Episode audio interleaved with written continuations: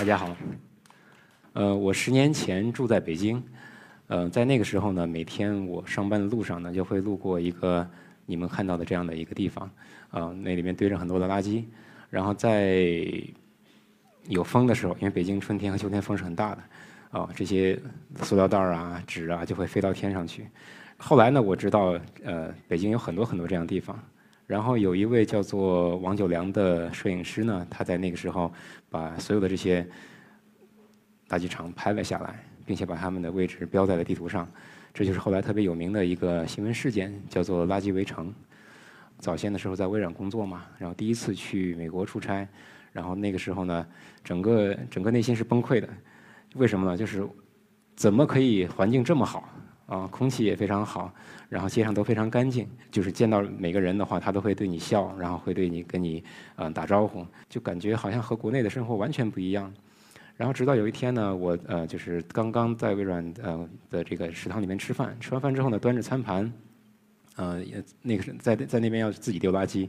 然后看到了一排有四五个这样的垃圾桶，然后我就一下愣住了，我说。这是什么意思？然后我旁边的这个同事呢就告诉我说，在我们这儿，呃是要做垃圾分类的。这个塑料瓶你要放到这个里面，然后当然水要记得倒掉，倒到倒到旁边的这个呃桶里。然后你没吃完的东西呢，要得掉到这个 compost 里面。然后呃易拉罐呢，这个叫 cans，它是金属的，你要放到这个里面去啊。这样的手把手教我。然后在那个瞬间呢，忽然我想到了我在北京住着，每天路过的这个垃圾场，然后就一下有一个感悟，那就是。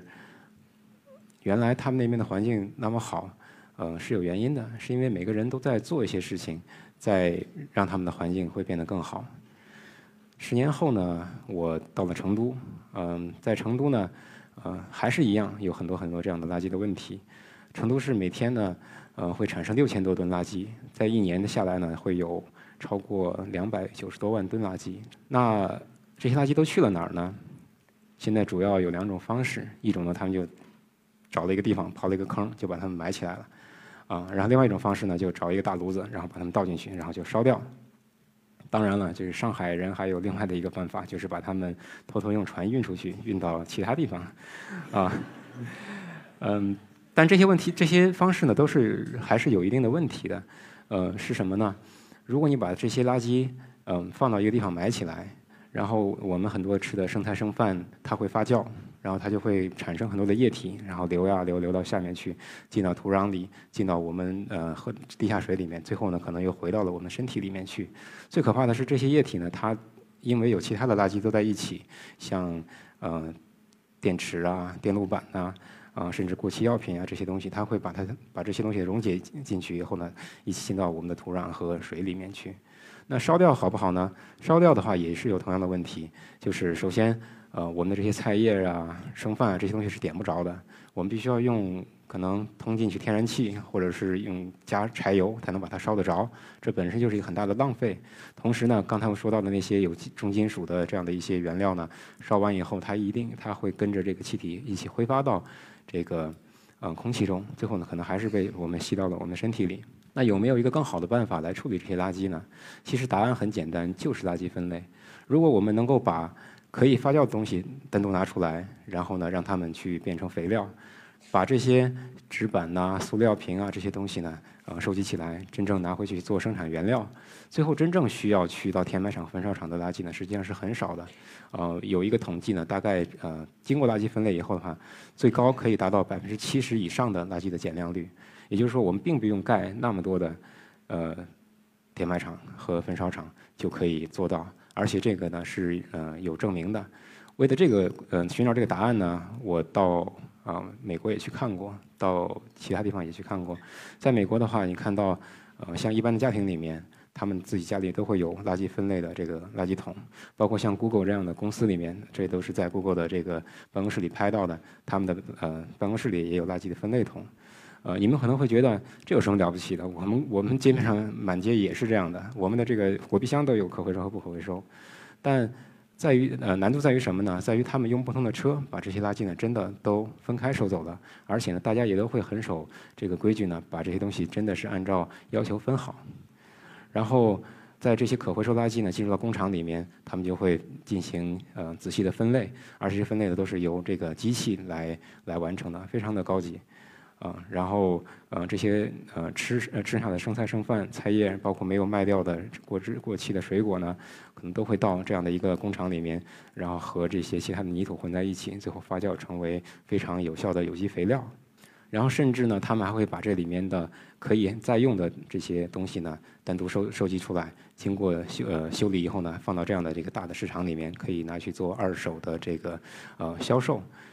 其实这是这所有的这些事情都是由一家叫做 Recology 的公司来完成的。这家公司呢，一家公司完成了整个旧金山的呃一百多万人口的这个垃圾的回收的收集的这个工作。然后他们还找到了艺术家呢，用这些废料呢做了很多很有意思的东西。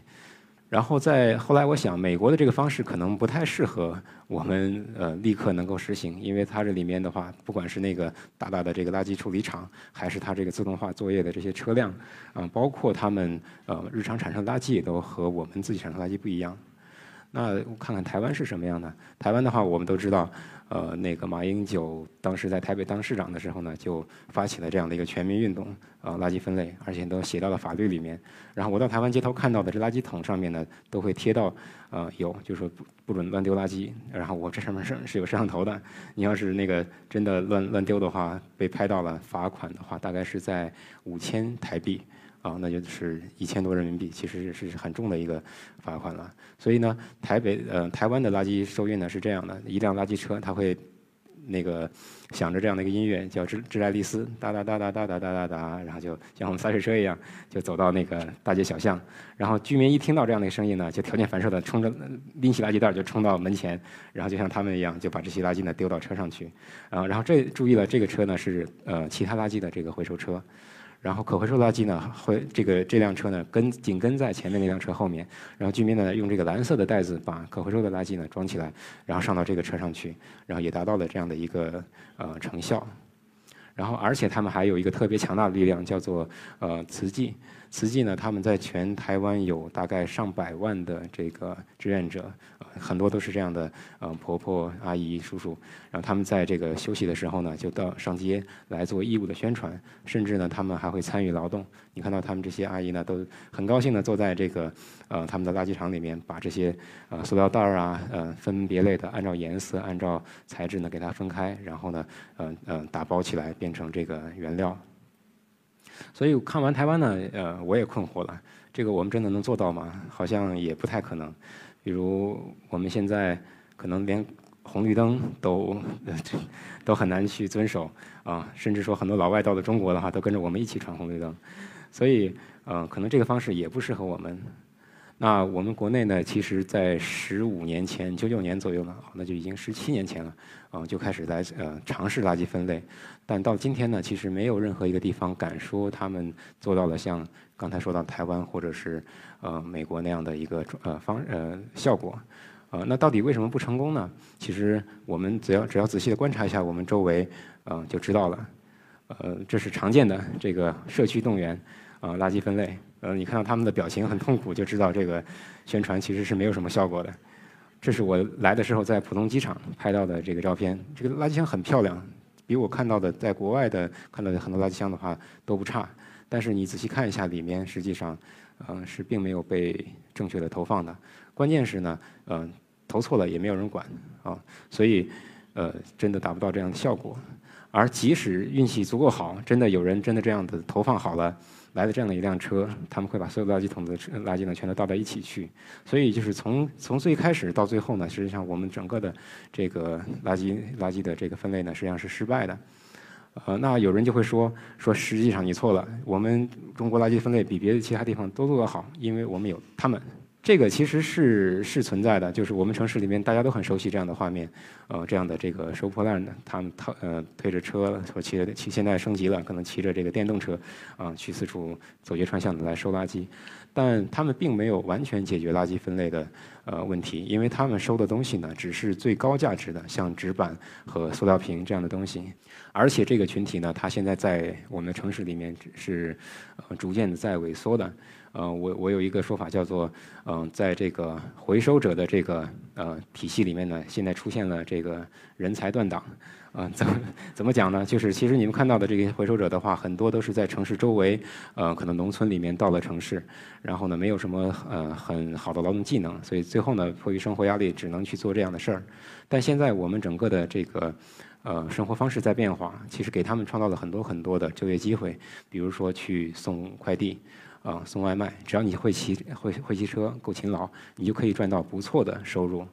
啊，那所以呢，可能四十岁或者说甚至五十岁往下的，只要有这样的机会的话，他们都不会选择去做这件事情，因为既没有尊严，呃，收入也没有什么保障。那这些人可能再过十年，我觉得不会超过十年，可能你在城市里面真的见不到了。所以最后我们依赖的这样的一个力量也在逐渐的消失。那中国的垃圾到底该怎么办呢？所以这就是为什么我呃我选择来做这件事情。我还记得我特别小的时候。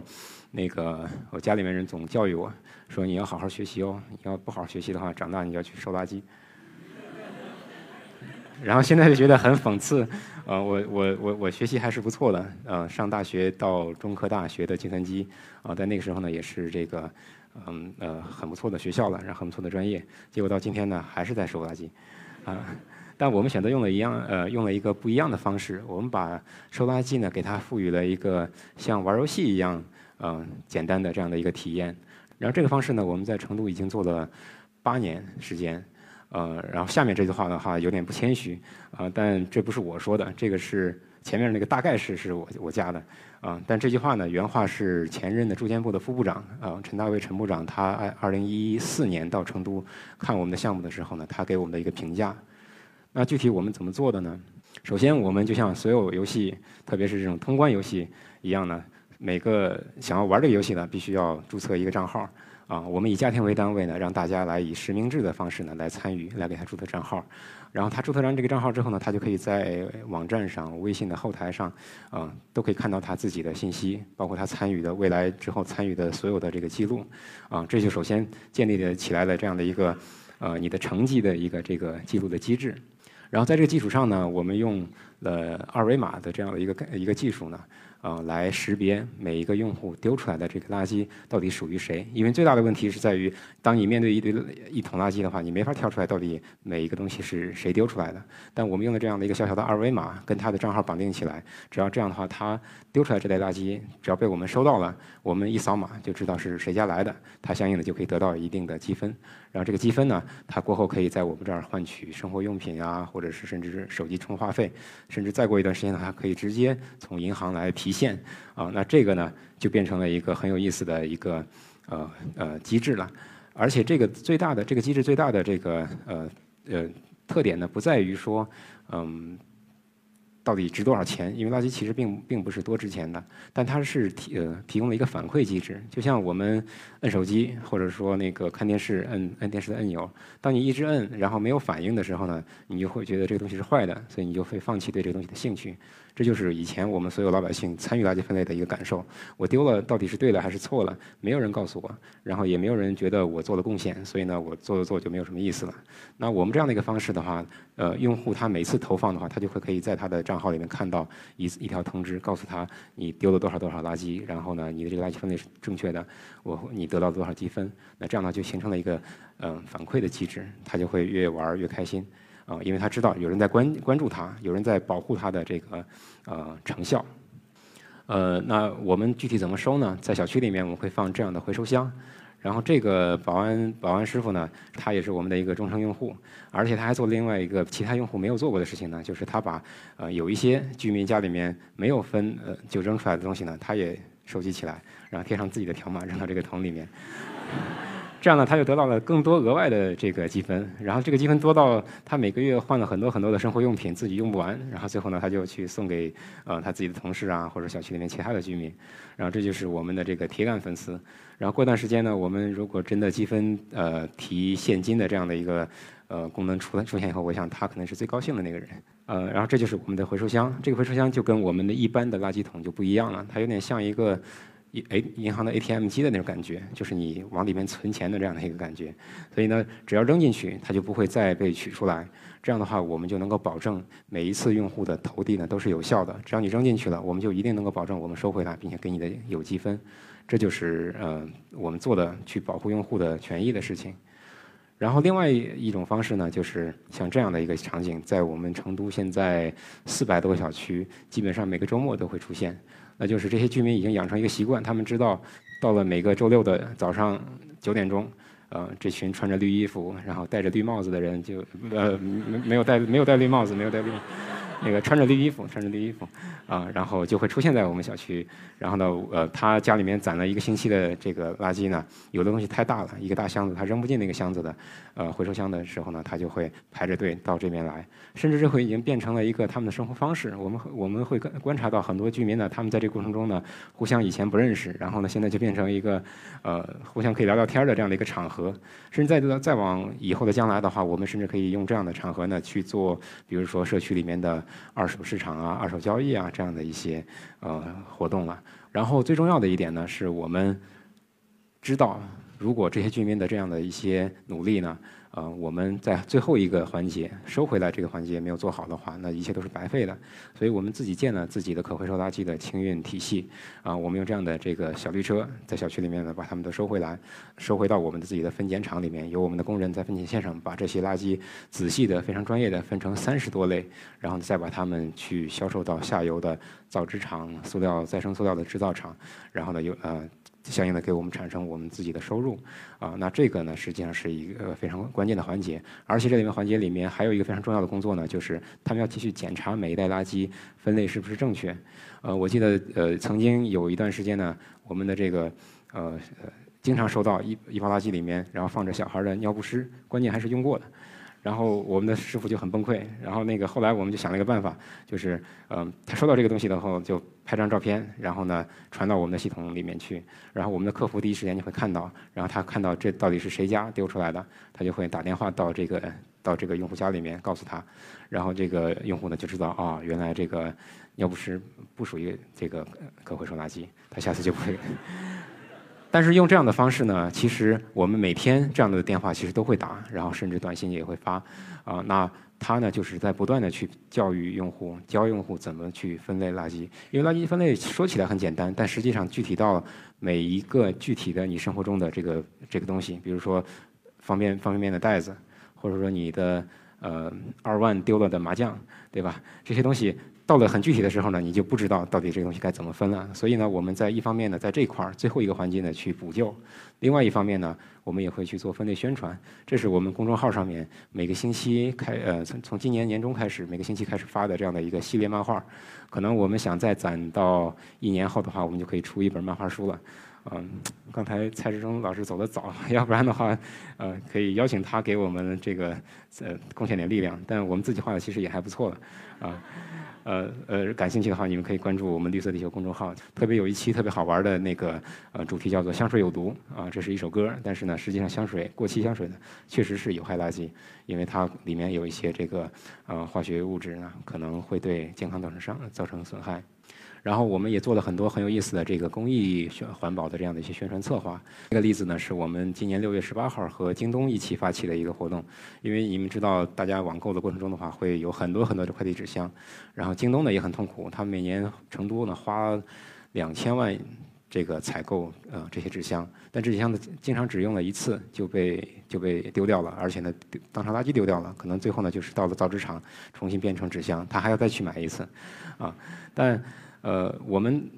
跟京东去聊了以后呢，他们发现，忽然发现，我们是可以帮他们去把这个纸箱完好无损的收回来，然后再交给他的。这样的话，他可能一个一个纸箱如果是四毛钱、五毛钱买的。新纸箱的话，他可以从我们这儿可能一毛钱、两毛钱就可以买得到，啊，这样的话他就可以减少很多他的这个运营成本。同时，对我们来说的话，我们原来的这个卖废纸可能只能相当于呃这个一半的价格，对我们来说，我们的呃收入也提高了。所以这样的活动呢，其实呃我对于我们双方都有好处，同时呢对消费者也有好处，消费者得了很多很多的这个京东的免费的购物券。